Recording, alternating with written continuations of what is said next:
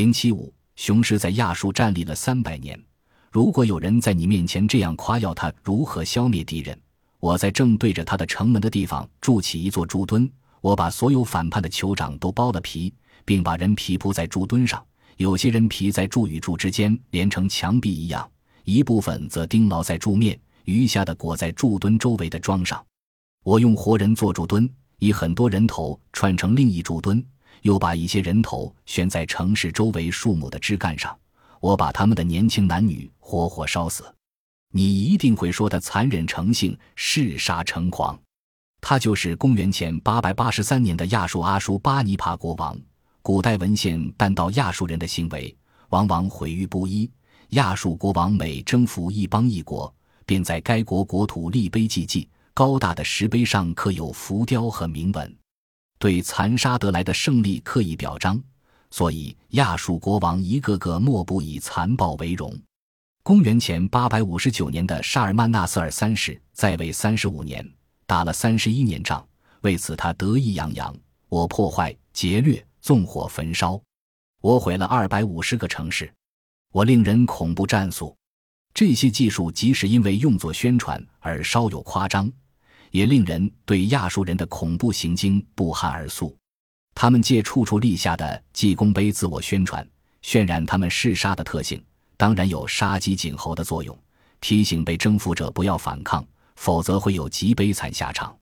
亚述人全赖其雄狮建立帝国，在罗马军团征服古代世界前数百年，亚述军队以善战、武器精良、纪律严明之力，早已战无不胜。亚述人主要是闪族一个刻苦凶残的部落。聚居于底格里斯河西岸亚述城，亚述人跟邻近的部族常因争夺那一度强盛但当时已衰落的巴比伦帝国土地而征战。正因亚述城位于米索不达米亚的要冲，所以亚述人不时因贸易路线和稀有资源与其他部族发生冲突。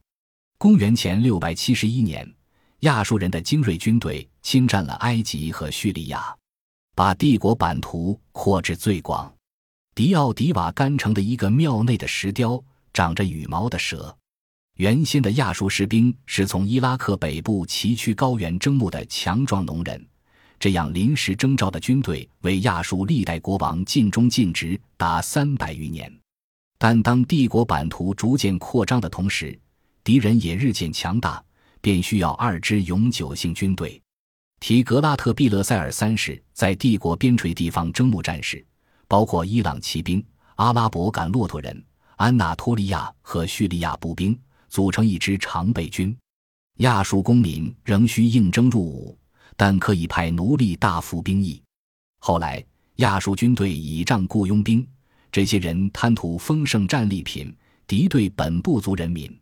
亚述军队的战斗力因而削弱，终于引致溃败。当时亚述军队动员作战的士兵，确切的数字还有记载。阿舒巴尼帕国王说过，动员五万人打一场仗，而沙尔曼纳塞尔三世宣称，公元前八百五十三年卡尔卡尔一役，共有十二万名亚述士兵上战场。不过，从各王宫以军队为题材的浮雕看来，当时工兵部队显然十分重要，围攻敌方防御森严的城镇时，更屡建奇功。工兵填平护城河，筑起攻城工事，挖掘地道，更以巨大的破城锤攻破城门或城墙。主力步兵部队由弓箭手、投石手和长矛手组成。弓箭手和投石手完全没有防护装备，长矛手则有铠甲和高盾防身。骑兵配备小弓或长矛，最初不用马鞍，但后来马匹也披上护甲。亚述人驾驶的轻快双轮战车机动灵活，所以行军神速，远胜对手。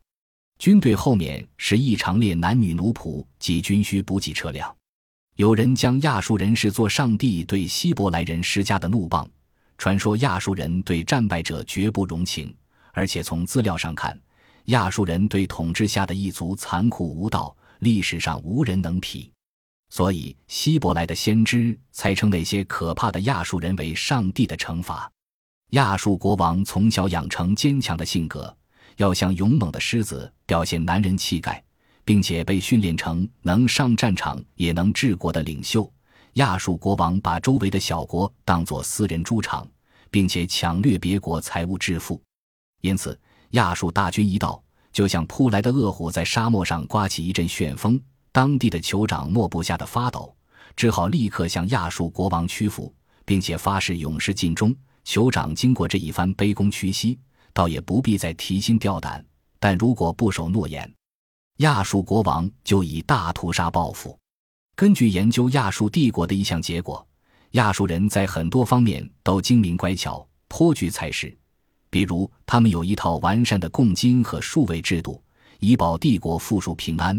掌管地方事务的官员全是国王亲自甄选，最具才能者方获委任。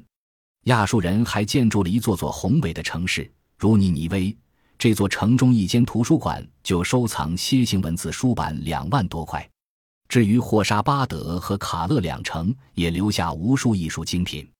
亚述人所作浮雕栩栩如生，以写实见称。艺术家连负伤动物的痛苦。也可加以精确传神的刻画。亚述人的铸锯技术和铸铁方法，当时更是首屈一指。亚述公民过的并不是什么快乐日子，如果犯法就更加悲惨。如丈夫发现妻子与人通奸，提出控诉，并且证据确凿，可处死通奸男女。此情况下，杀人者无罪。如果一个女人包庇离家出走妇人，则此两人可判削耳之刑。不过，书版刻记有关惩罚妻子的刑法，亦可置之不理。男人可以鞭打妻子，扯下她的头发，弄伤甚至割下她的耳朵。亚述的重犯也许遭处决、剥皮、刺瞎双眼，长期禁锢，贬为奴隶或投狱。我们不知道这些法律是否严格按照字面表达的意思执行。有资料说明，执法机关收到犯人所献白银后，即有延期执行刑罚之举。情形就如今日某些人犯罪可以坐牢，也可以罚款抵罚一样。亚述公民犯罪也可不用坐牢，罚作奴隶。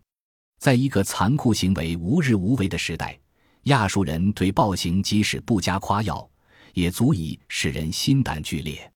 但是亚述人建立了一个历三百多年而屹立不倒的帝国，为古代社会曾带来安定，而安定也为亚述人带来了艺术和生产力的发展。